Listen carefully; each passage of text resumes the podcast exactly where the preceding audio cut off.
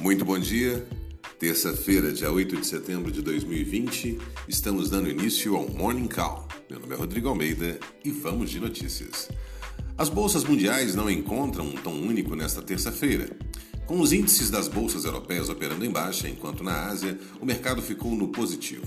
Nos Estados Unidos, os futuros de Wall Street sinalizam um dia positivo na volta do feriado, com os futuros do Dow Jones e do SP 500 em alta, enquanto o da Nasdaq tem queda mais expressiva. Com isso, as ações de tecnologia seguem em foco. Tensões entre Estados Unidos e China continuam no radar. Depois que o presidente Donald Trump prometeu reduzir drasticamente os laços econômicos entre os dois países, também geram expectativa os dados da economia da zona do euro que serão divulgados hoje.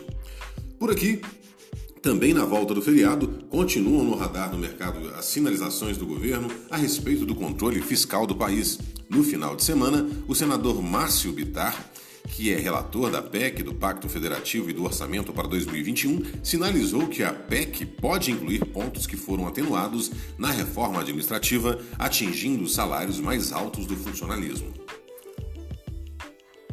Vamos de bolsas mundiais. As bolsas mundiais operam em direção oposta nesta terça-feira, com os índices europeus operando em território negativo, enquanto as bolsas asiáticas fecharam em alta. Em Wall Street, os futuros do Dow Jones sobem 0,03%, enquanto os futuros do SP 500 perdem 0,55%.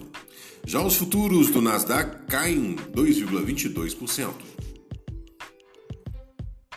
Agenda Hoje, os investidores aguardam o boletim Focus, que será divulgado às 8h25 pelo Banco Central. Às 8 horas, a Fundação Getúlio Vargas divulga o IGPDI de agosto e o indicador antecedente de emprego. Pacto Federativo.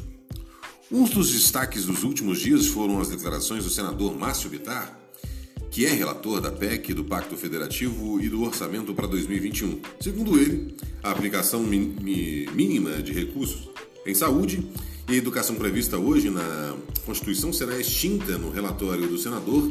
A PEC do Pacto Federativo é também do orçamento de 2021. Desgaste de Guedes e inflação.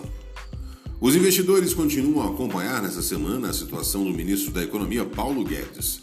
Na noite da última sexta-feira, a Folha de São Paulo informou que o ministro decidiu se afastar da tarefa de negociar as reformas estruturantes apresentadas por ele ao Congresso. O trabalho deve ser feito pela ala política do governo. Radar corporativo. No noticiário corporativo, o destaque é a notícia de que a Oi aceitou proposta vinculante apresentada em conjunto pela companhia e as empresas Telefônica Brasil, TIM e Claro para a compra da operação de telefonia móvel da Oi.